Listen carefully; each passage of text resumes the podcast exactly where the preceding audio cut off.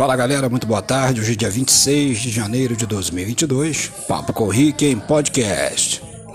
A hipocrisia está no ar.